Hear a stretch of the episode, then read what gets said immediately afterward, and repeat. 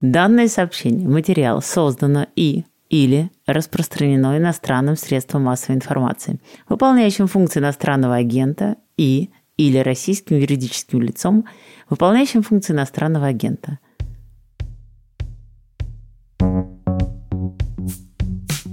Привет! Это Deadline, подкаст «Медузы» о том, как профессия репортер превратилась в запрещенную профессию, читателей в подписчиков, а эта заметка в данное сообщение. Меня зовут Артем Ефимов.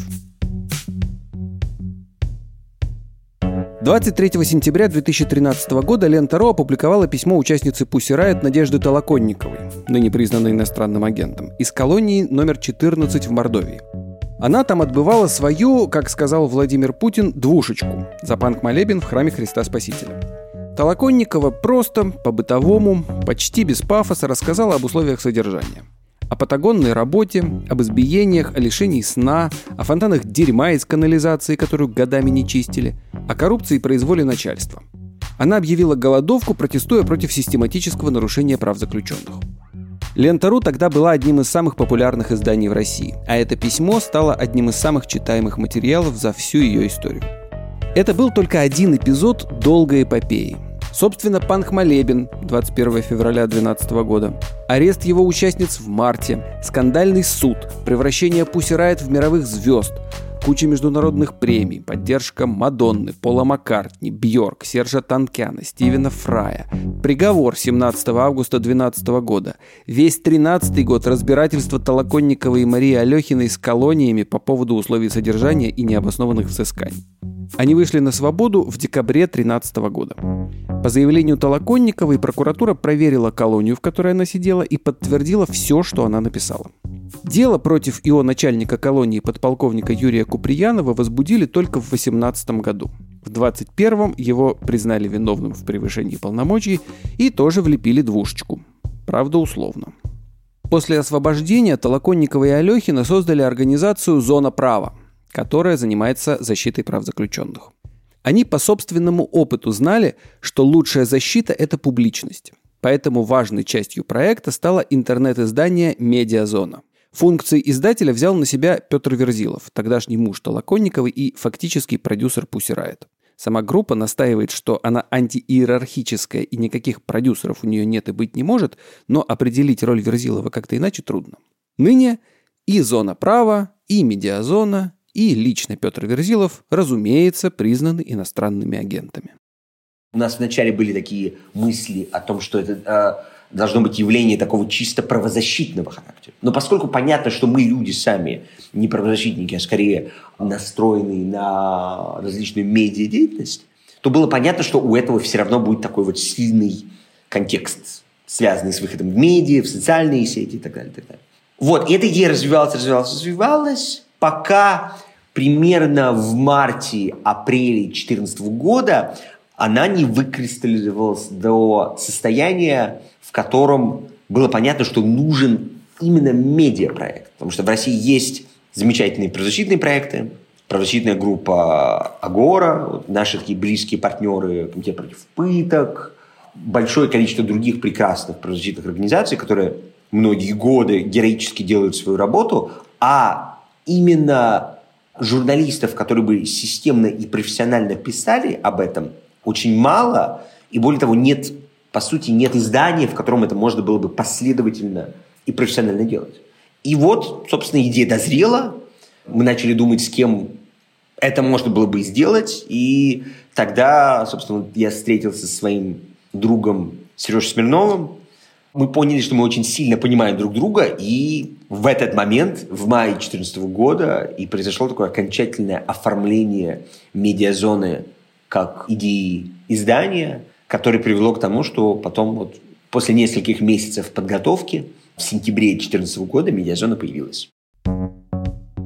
Сергей Смирнов пришел в журналистику поздно, в 35 лет. Прежде работал учителем истории и обществознания в школе – некоторое время состоял в ныне запрещенной национал-большевистской партии. Само собой, признан иностранным агентом. Декабрь 2010 года Самое... я прихожу писать новости в газету.ру. Потом перешел в отдел политики, а потом 2011 год случился, да, Болотная площадь, и вот все эти события вокруг Болотной и постболотная в газете «Ру», я стал первым человеком, кто активно писал о болотном деле. Потому что когда начиналось болотное дело, было же совершенно непонятно, это довольно важно. Когда начались задержания, очень многие даже в оппозиционной среде говорили, что это все правильно, это провокаторы, они бросали камни и все прочее. Дальше все, я думаю, понятно. Давление на газету «Ру», оно было еще с конца 2011 года. В 2013 это все продолжается. В 2013 я ухожу. Мне Пряников позвал в «Русскую планету». Но мы год делаем «Русскую планету».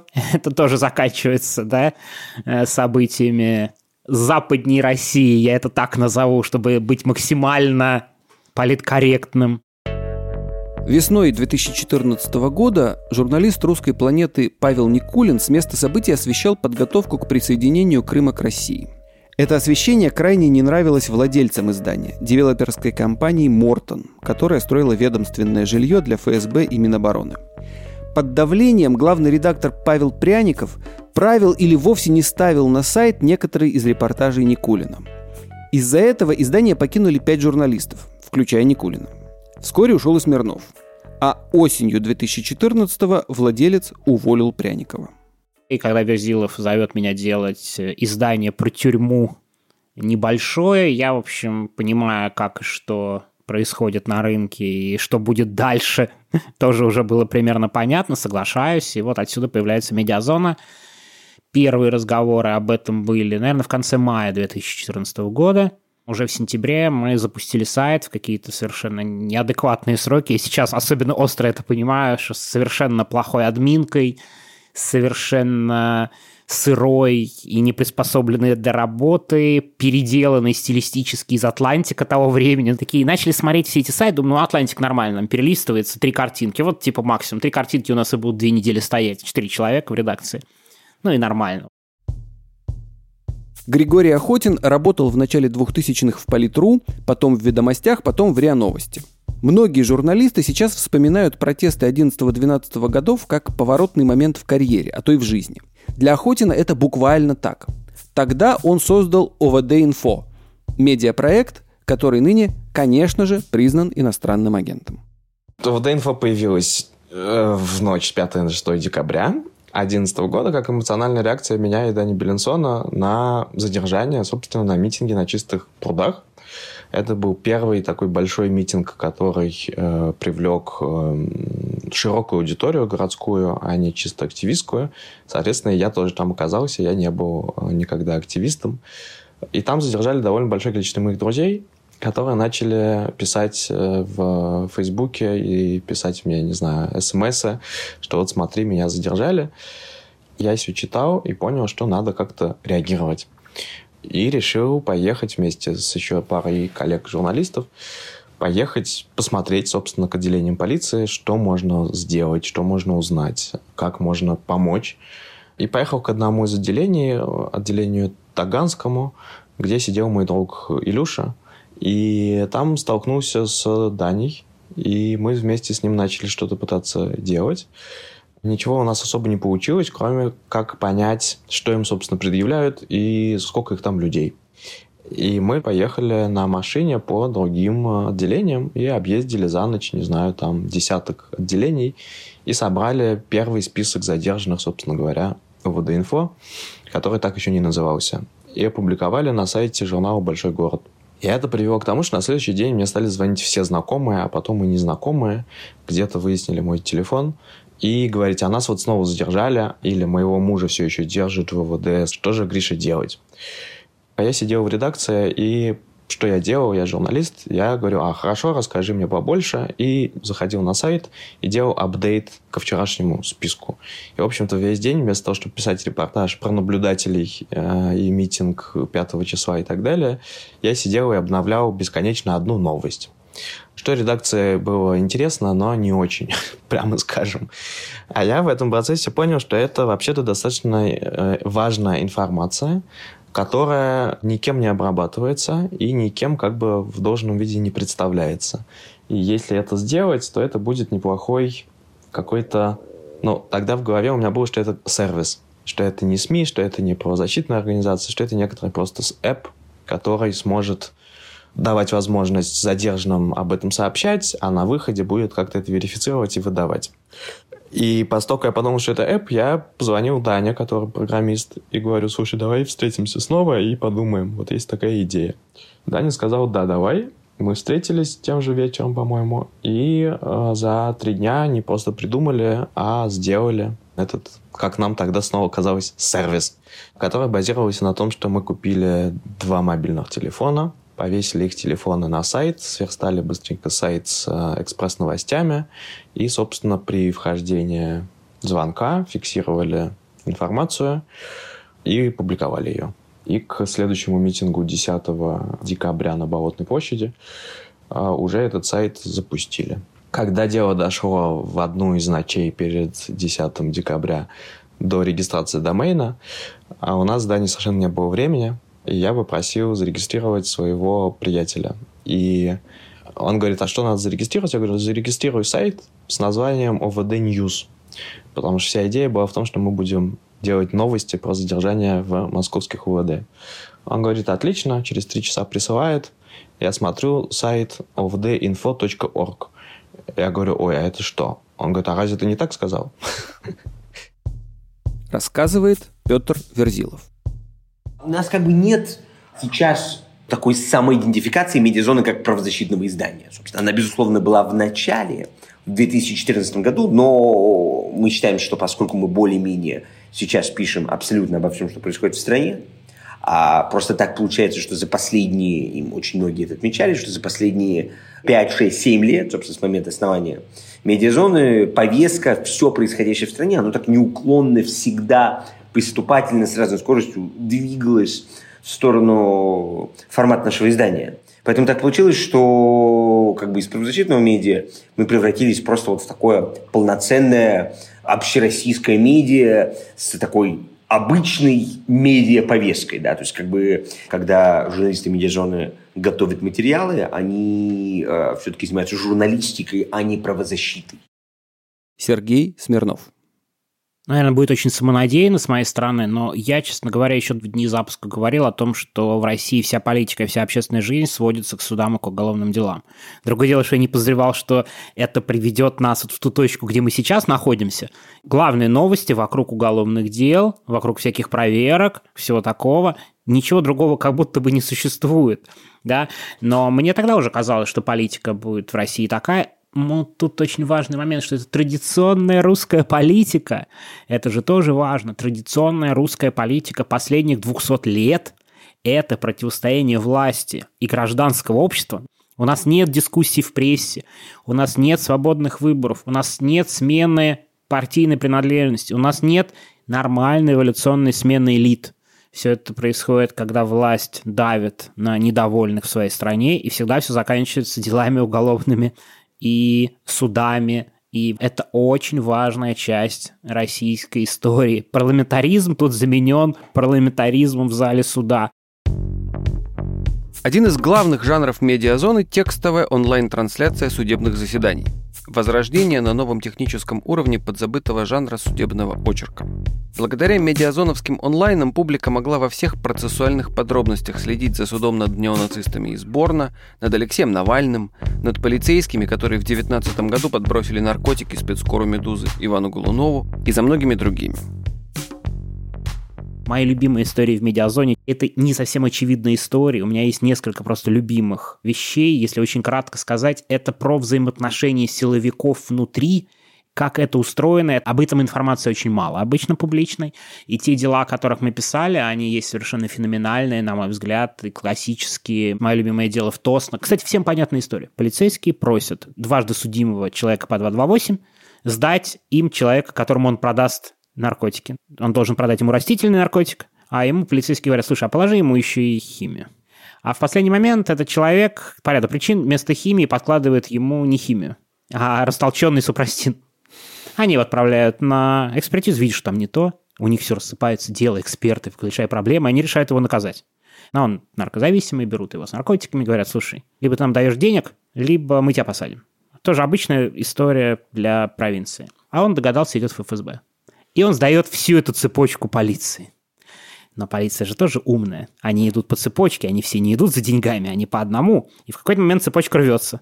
То есть ФСБ отчитывается о том, что им надо взять всех в отделе. Потому что золотое дело, можно год не работать потом, да? Ну, то есть весь отдел у тебя занимается. Великолепная история для отчетности.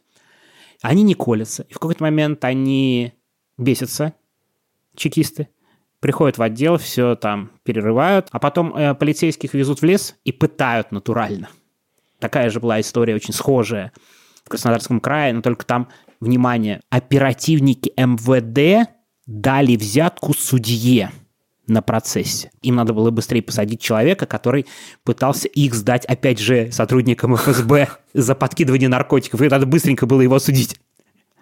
А чекисты вместо полиции в итоге взяли судью, потому что судья более важная фигура. Вот, да, понятно? Ну, палка больше. Конечно, да. Вот это, конечно, мои любимые истории.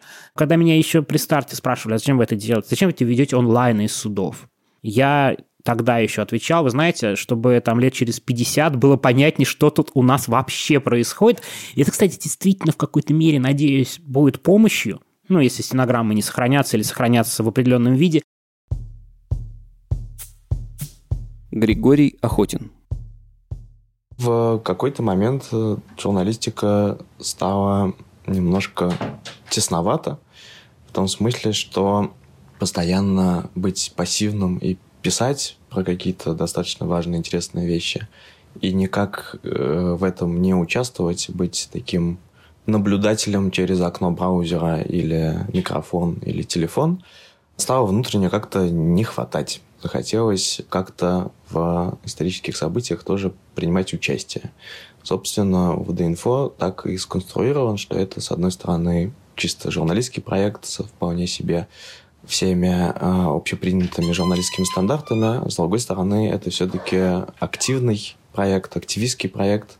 А так мы это и придумывали как активная медиа, которая дает читателям не только возможность читать, но и как-то пореагировать на прочтенное. Журналистика достаточно интересная профессия с точки зрения ее места в социально-политической жизни людей.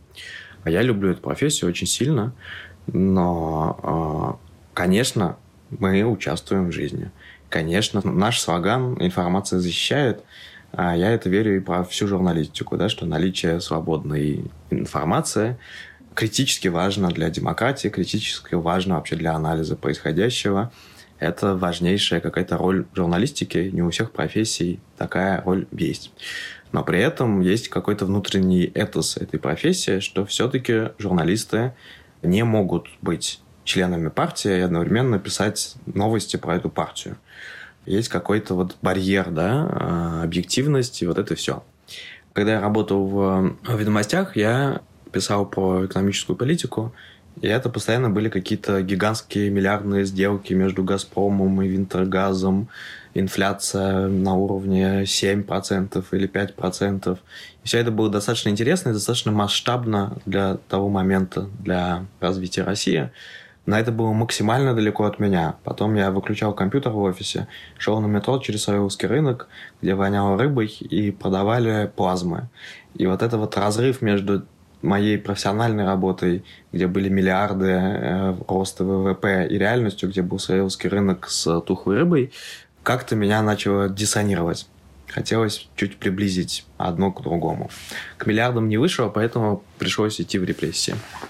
Петр Верзилов. После того, как девушки вышли из тюрьмы, даже во время мы, как Pussy собственно, сразу так и говорили всем организациям, желающим как-то посотрудничать с группой, культурным институциям и фондам, там, допустим, Сиднейскому дому оперы или там знаменитому фестивалю Гластенберри, это главный музыкальный фестиваль в мире, или фестивалю Коучелла, или огромному количеству других музыкальных фестивалей и другим культурным и иным институциям, что вот э, мы собираем средства на соответствующую медийную правозащитную деятельность в России, поэтому если вы хотите сделать проект с нами, вам потребуется вот вложиться в эту деятельность, и вот если вы хотите, пожалуйста, мы сразу с радостью примем участие в вашем проекте и объявим, что вот ваши средства, они пошли на такую конкретную деятельность в России.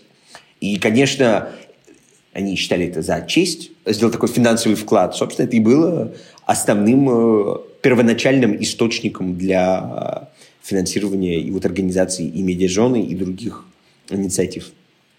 Я так понимаю, что все-таки э, этот источник э, финансовый сохраняется. Да, конечно. Может быть, Конечно. уже не в качестве основного, но он продолжает существовать. Безусловно. Сергей Смирнов.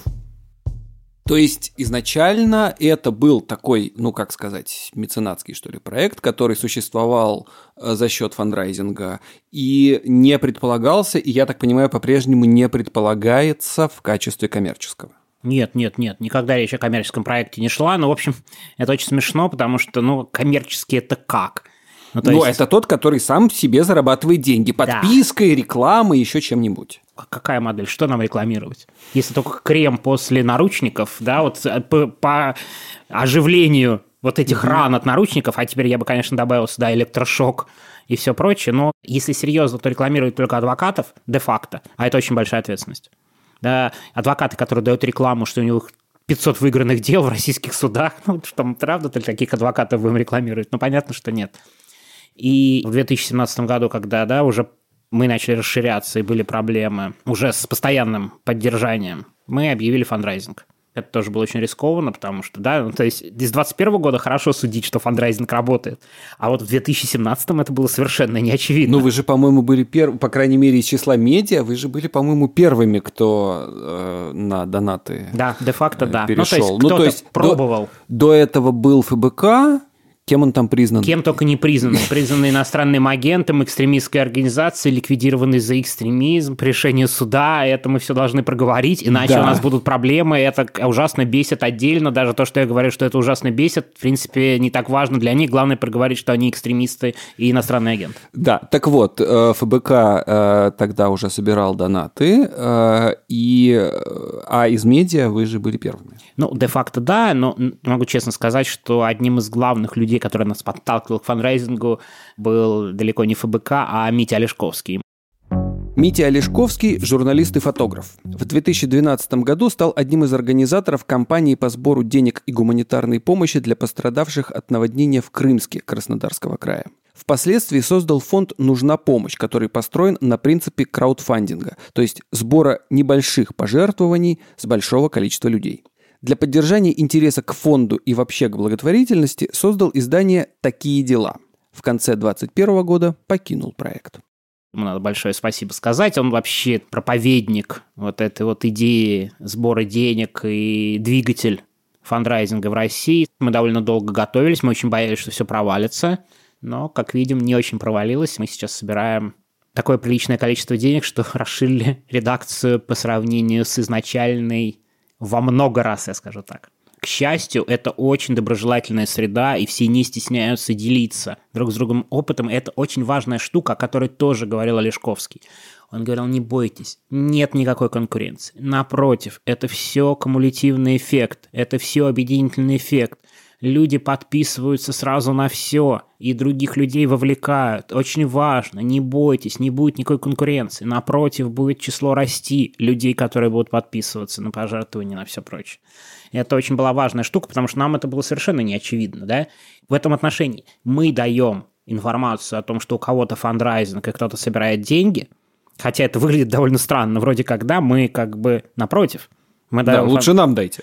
Лучше нам дайте. Но нет, на самом деле и до сих пор есть огромный потенциал роста в подписках, в фандрайзинге. Не надо стесняться давать друг на друга ссылки, расширять пространство людей, которые знают про фандрайзинг, расширять число подписчиков. Это очень крутая, хорошая идея. И я надеюсь, такое количество людей будет еще только расти. Ну, я вот просто по себе помню, что как раз в каком-то типа там 18-19 году у меня просто стало отдельной статьей, так сказать, Да, подписки. э, И- расходов, подписки. Там у меня там один благотворительный фонд, одно медиа и одно еще что-нибудь. Оформлен на них рекуррентные платежи, чтобы не обогревать белый свет, а как-то целенаправленно это делать. Я так понимаю, что это с тех пор стало в некоторой социальной среде даже не то, что хорошим тоном, а просто Нормой. нормой какой-то. Ну, вот как раньше нормой было иметь подписку на газету какую-то определенную. И это был некий такой маркер твоего там статуса, твоей системы ценностей и так далее, да, что там я подписан на газету «Правда», а я подписан на «Комсомолку». На огонек на огонек. И это что-то про тебя говорит. А сейчас точно так же что-то про тебя говорит то, кому ты жертвуешь ежемесячные деньги. Абсолютно с этим согласен. Причем мне очень нравится, что это отнюдь не русская история, это не российская тема, абсолютно мировая. В Нью-Йорк Таймс подписки в день после победы Трампа поднялись чуть ли не на треть. Угу. Почему? Потому что хочется быть причастным к тому, что будет происходить дальше. Вот к этому комьюнити. Это не вопрос денег в чистом виде. Это не вопрос чтения под замком. Это тоже довольно важно понимать про издания, которые прячут под paywall, это прежде всего не сама информация, а причастность к этой информации. А тот же Гарден, кстати, выбрал другую модель, это тоже довольно важно. В этом плане у нас был ориентир и мировой, потому что Гардиан не брал подписку, зато был большой фонд, и они постоянно предлагают подписаться. Мы, кстати, решили назойливо не подписываться, как это делает Guardian. Новая газета потом сделала, стилистически похоже на Guardian. А мы когда обсуждали, такие, не-не, ну Россия будет раздражать, давайте мы и так всех будем это раздражать. ты имеешь в виду баннер э, под каждой да, заметкой? Да, баннер, это такой кликни, есть. да. Мы ага. думали это, обсуждали и отказались, потому что я очень боюсь навязчивости. Может быть, зря отказались, но я дико боюсь навязчивости в этом отношении. И вообще так, так было страшно, когда мы запускали фанрайзинг, в том смысле, что а если никто не подпишется? А второго шанса-то не будет? Ну, серьезно? Мы тоже обсуждали тут с той самой молодой порослью журналистов, там многие из них э, побывали на каких-то стажировках в Штатах, и они все в один голос говорят, что главным символом, так сказать, вот того, в каких разных вселенных наши медиа существуют, наши американские, было то, что на каком-нибудь NPR гигантском публичном радио, было и есть совершенно нормальным устраивать регулярные марафоны и вот как раз-таки довольно навязчиво говорить «подпишитесь на нас, дайте нам денег». Русские журналисты, они же э, русские интеллигенты. Абсолютно. Им неловко просить денег, и вот это вот все. Мне до сих пор неловко, мы уже собираем деньги 4 года, мне до сих пор неловко, и я, мне кажется, давно очень не писал посты про фандрайзинг, и это очень трудно делать сейчас, как бы с плашкой, но в целом, да, конечно, стеснительность абсолютно стопроцентная. Как, за что мы будем просить деньги? Угу. Что мы такого делаем, за что нам должны платить? Угу. Обычные люди, непонятно. Григорий Охотин. Мы поняли, что нам надо как-то и офис, и какие-то зарплаты, а главное какой-то банковский счет, чтобы этим людям зарплаты платить. Мы пришли в мемориал, они сказали, отлично, а мы вам обязательно поможем. Мемориал признан иностранным агентом, а в конце 2021 года ликвидирован в судебном порядке за неоднократные нарушения законодательства об иностранных агентах. Проще говоря, за то, что не все маркировал как данное сообщение материал и какие-то мелкие деньги нашлись, грантовые. Краудфандинг мы запустили сильно позже. Как и многие, мы очень долго не верили в возможность краудфандинга для ОВД-инфо. Но мы смотрели на Алексея Навального, как, как круто он это делает, и поняли, что это возможно, надо просто научиться. И научились, по-моему, в 2015 году мы запустили краудфандинг, и с тех пор основные деньги идут просто от читателей, в прошлом году. 95% бюджета это был краудфандинг. Мы правозащитный проект, а это означает, что в основе всего, что мы делаем, лежат ценности. И мы искали ценностного партнера. И Мемориал – одна из наиболее ценностных правозащитных организаций в стране, которую в придачу мы хорошо знали. Все остальное рождается из этого э, ценностного единства. Петр Верзилов.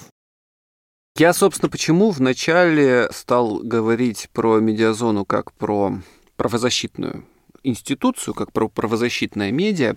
Чем больше я общаюсь с разнообразными журналистами, издателями и так далее, тем больше я понимаю, что я, кажется, последний человек, который так думает в России, что есть, грубо говоря, отдельно журналистика и отдельно активизм, где активизм может быть там более или менее любым – правозащитным, православным, либеральным, социалистическим, каким угодно. Да, ну то есть вот когда у тебя есть какая-то программа, и ты ее реализовываешь теми средствами, которые у тебя есть, например, медийными.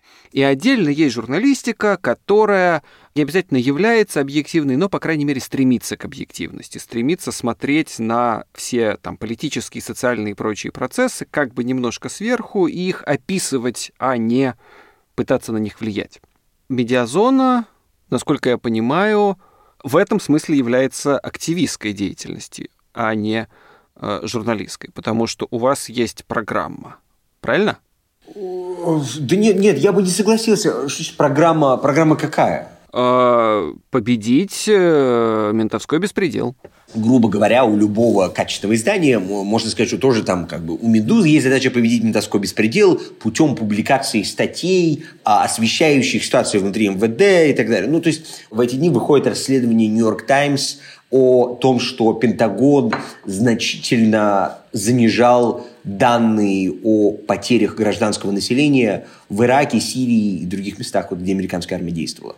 Ну, можно же сказать, что у «Нью-Йорк Таймс» есть задача победить а вот такой беспредел со стороны американских военных. Ну, безусловно, она есть. Раз эта статья выходит, они описывают ситуацию, и путем просто описания, донесения до людей вот этого безобразия, безусловно, ты исправляешь эту ситуацию. Собственно, в этом и заключается роль журналиста. Абсолютно таким же образом действуют журналисты медиазоны, медузы и так далее. Это просто вопрос качественной журналистики. Сложно представить, как можно не знаю, профессионально сделать статью, героизирующую текущее состояние ФСИН в России. Да?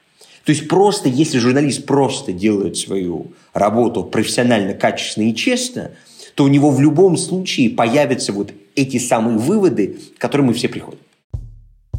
Сергей Смирнов.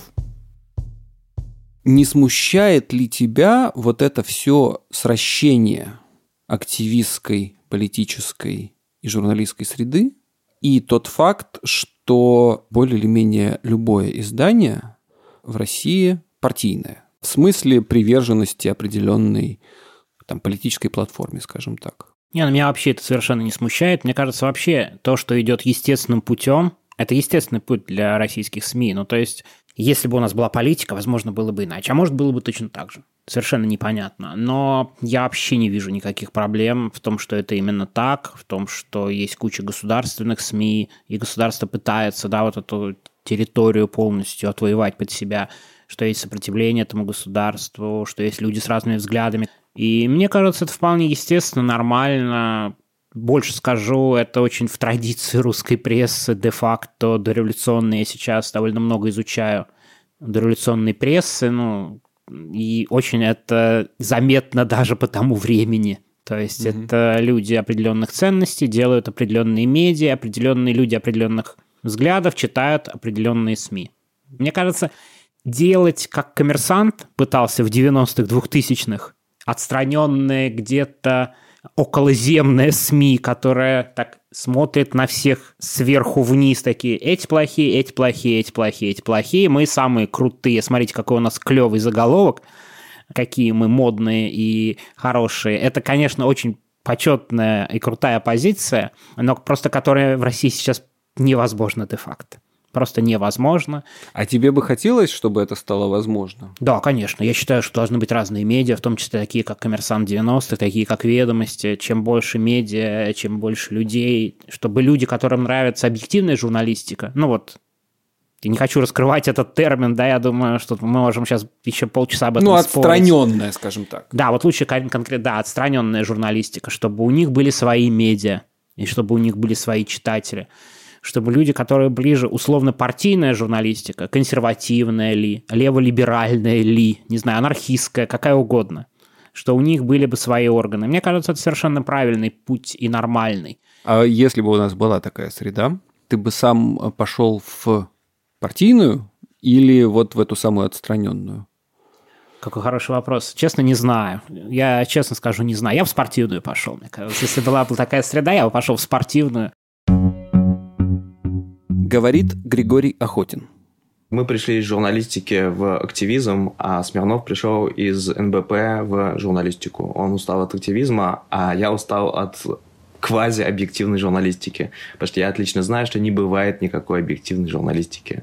Это ложный концепт ведомости никогда не были объективной журналистикой. Я работал на странице комментариев, и, собственно, это всегда было субъективно. Моя работа непосредственно была писать позицию газеты. Каждый день у газеты была позиция это не совсем объективно. И это нормально, потому что а, бывает хорошая и плохая субъективность.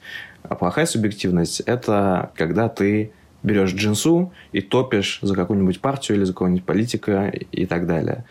Это плохо для читателя. А хорошая субъективность, когда мы говорим, мы газета «Ведомость», мы за рыночную экономику и демократическое развитие страны. И исходя из этой позиции, мы примерно на все смотрим. Но дальше по фактам мы абсолютно объективны. Просто вот в выборе тем и в выборе позиции мы придерживаемся таких взглядов. И это сразу формирует для читателя понимание, а, отлично, значит, в ведомостях я всегда найду вот про это. Это честно. Отсутствие такой хорошей субъективности и понятной, внятной для читателя редакционной политики – это плохо. И когда медиа говорит «мы объективная журналистика», это фальшак. Мы как бы идем еще дальше и говорим, мы не просто с хорошей субъективностью, мы еще и с хорошим активизмом к вам идем. Мы миксуем. Мне кажется, что такие медиа – это, в общем-то, самое актуальное, что сейчас может быть, не только в России, а в мире. Этот тренд, в общем-то, виден повсюду, что медиа становится больше сервисом, а не традиционной лентой сухих новостей. У нас все есть медиа, а все медиа есть сервисы. Вот эта вот грань, она на самом деле практически стирается грубо говоря, медиа – это в любом случае сервисный бизнес по обслуживанию информационных потребностей читателя. Вот этот вот баланс, он смещается в сторону а, обслуживания интересов читателей, а не в сторону «мы сидим на горе, знаем, какая объективная информация, сейчас вам расскажем, а вы там сидите э, внизу и внимайте».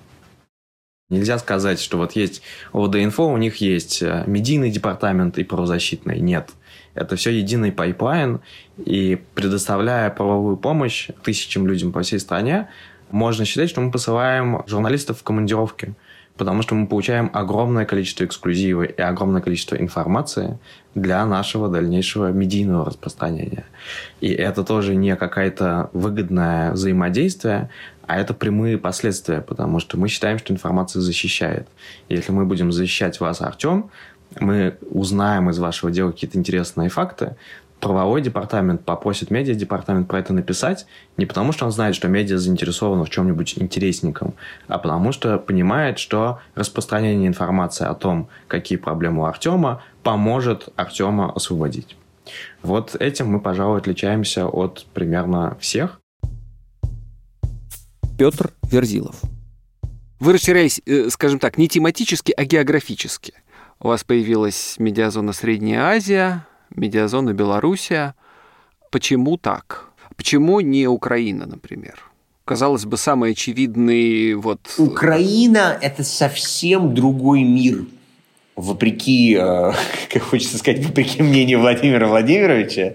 Да, ну на, на самом деле так, это действительно другой мир по сути, каких-то четко сложившихся медиа традиций ни в Беларуси, ни в Центральной Азии ее нет. Там просто довольно мало изданий, они довольно мало описывают происходящее там, не очень сформировались медиа-традиции. И, вот, и поэтому интересно было поучаствовать в, в этом поле, а зайти и посмотреть, вот как с, нашими, с нашим опытом, с нашими подходами, как это может функционировать. Да? В случае с Белоруссией это, наоборот, например, очень близкая нам, как оказалось сейчас, очень близкая нам политическая реальность, да, и репрессивная реальность Белоруссии и России сейчас тоже, так сказать, значительно сблизились, что говорит о том, что, в принципе, это такие очень похожие пространства. В Центральной Азии просто нет сложившейся такой четкой медиа-истории, да, там вообще не очень много медиа, тем более русскоязычных медиа.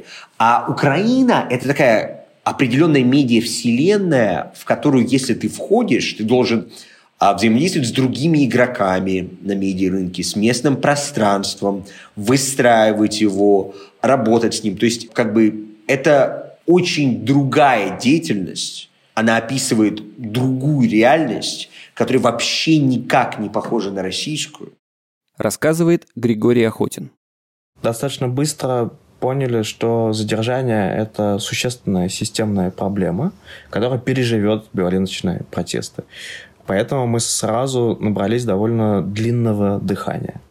Другое дело, что мы-то это понимаем, а аудитория это не очень понимает. Поэтому, когда протесты затухают, интереса к нам всегда становилось меньше. Но мы не унываем, у нас всегда много работы сейчас. Но тогда, как бы, да, мы поняли, что для того, чтобы в тот момент, что снова будет массовое задержание, быть к этому готовы, нужна профессиональная э, команда, которая оттренирована и знает, как это делать.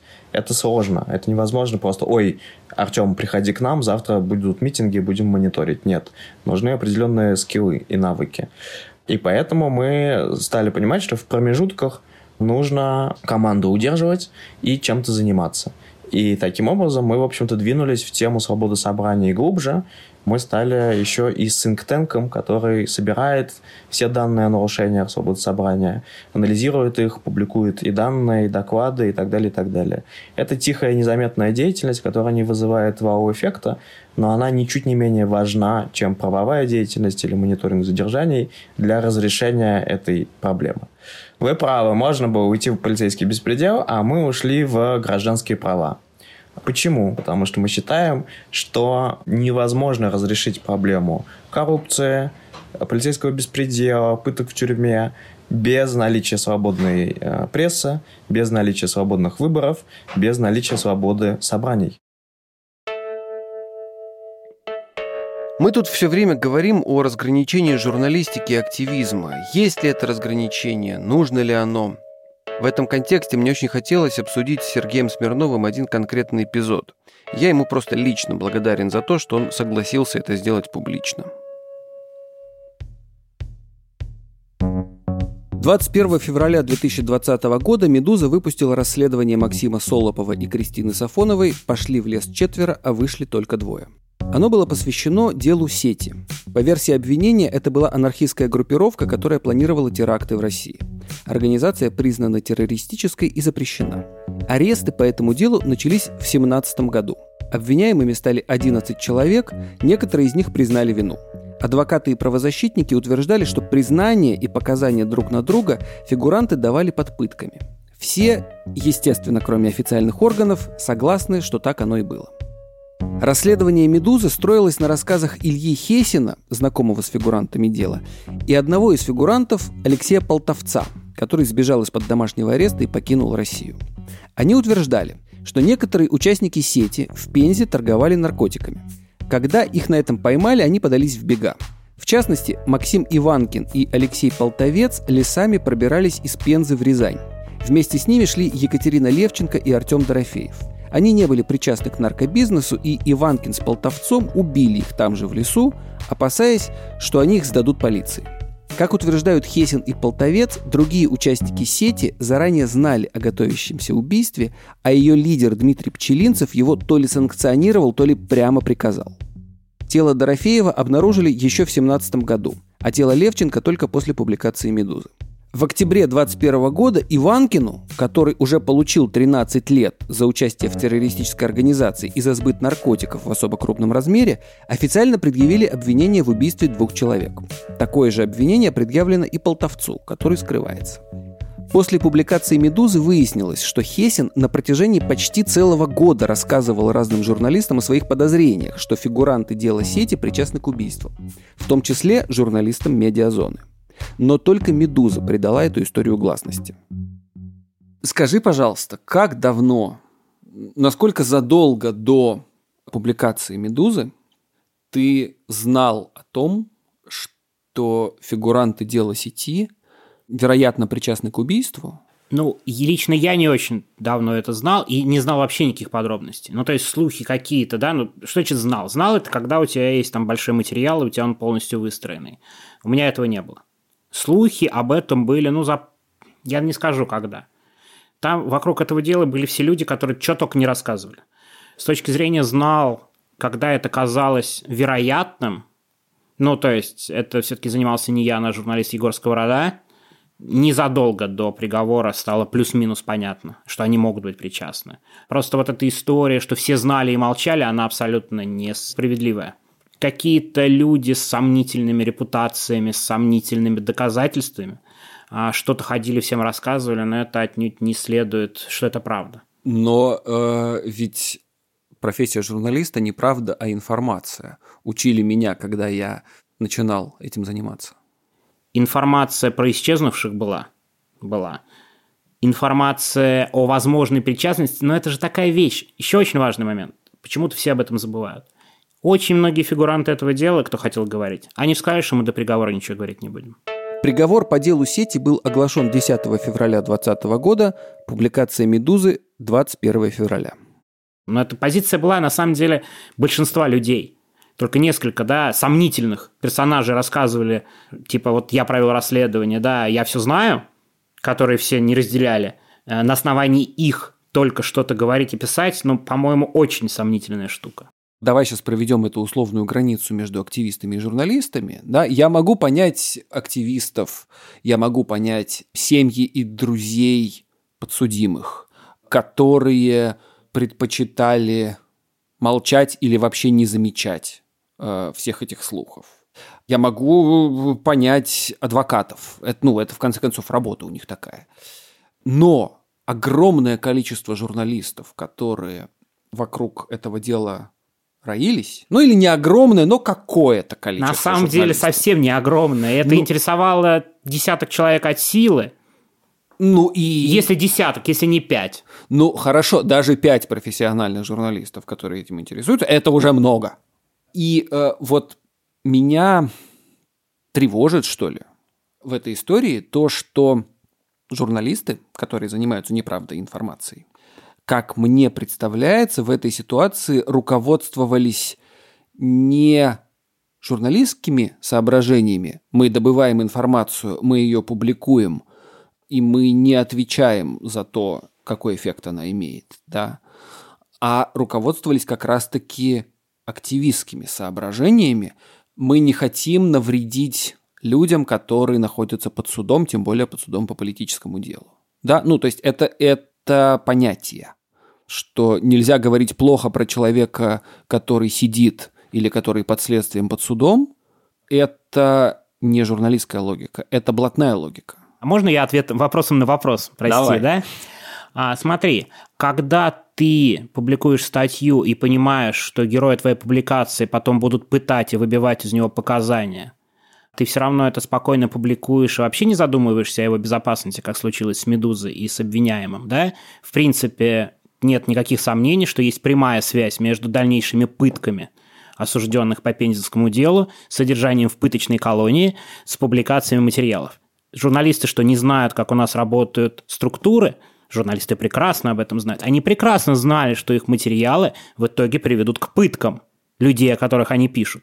Но проще всего отстраниться, сказать, вы знаете, я выполняю эту журналистскую работу, извините, это очень хорошее занятие. А то, что пытать будут, ну это плохие полицейские. Мы тут при чем? Мы-то давать информацию должны. Это непростой вопрос в авторитарном государстве, и каждый его решает для себя сам. Но возлагать ответственность за пытки подсудимых... Думать об этом надо было или нет? Во время работы? Нав- наверное, надо было. Это важный вопрос. Долж... Я, ты, ты, ты понимаешь, я только благодарен судьбе за то, что мне самому не приходилось, и я надеюсь, никогда в жизни не придется решать такие вопросы. Но вот эту вот идею, что когда у тебя появилась какая-то информация, ты обязан ею поделиться с э, аудиторией, вот это очень понятно и, как мне кажется, очень мы, правильно. Смотри, но мы тут забываем про важный момент. Мы по-настоящему до сих пор не понимаем, что там произошло. Есть разные версии, что там произошло. Есть более вероятная версия, но которой я скорее тоже склоняюсь. Но вообще не факт, что мы узнаем, что там произошло по-настоящему. Есть слова людей, у каждого которых есть свои интересы в этом деле. То есть это очень непростая тема. И к простым схемам вы знали и промолчали – или мы опубликовали то, что сказали, потому что журналистика – это слишком простая история, да, и она не учитывает очень важный контекст. Мне кажется, ты сейчас рассуждаешь как э, такой... Как следователь. Э, как, как, как герой... Как сери... адвокат тогда уж. Не просто как следователь или адвокат, а как э, герой американского сериала «Закон и порядок», который... Не э, смотрел, но хорошо, что так. Который не пойдет в суд до тех пор, пока не соберет железные доказухи. Во-первых, у нас есть известные проблемы с судами и со следователями, и коль на то пошло и с адвокатами тоже.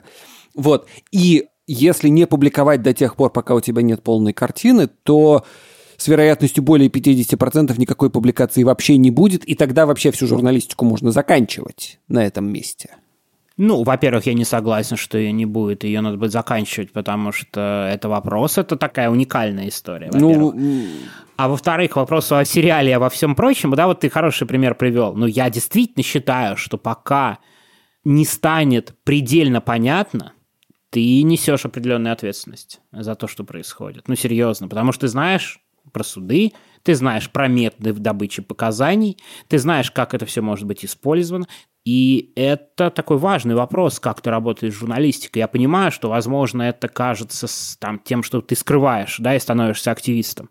Ну, мне кажется, с точки зрения подхода, риски, которые тут могут возникнуть, для меня, наверное, чуть перевешивают желание распространять информацию.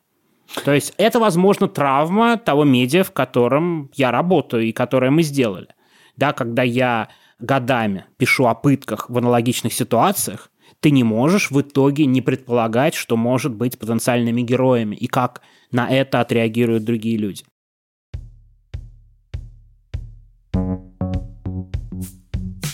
Это был «Дедлайн». Данное сообщение создано автором и ведущим Артемом Ефимовым, редактором и продюсером Анной Филипповой, композитором и звукорежиссером Виктором Давыдовым и распространено «Медузой». Кстати, для тех, кто донатит «Медузе», есть специальная рассылка. Она называется «Кит». Она приходит два раза в неделю по вторникам и пятницам. Каждое письмо — это один текст, который можно прочитать только в рассылке. Кит пишет о политике, ковиде, климате, в основном, но не только. А в следующем выпуске «Дедлайна» мы расскажем об одном из главных феноменов в русских медиа последних лет – о Вандерзине. Всего доброго!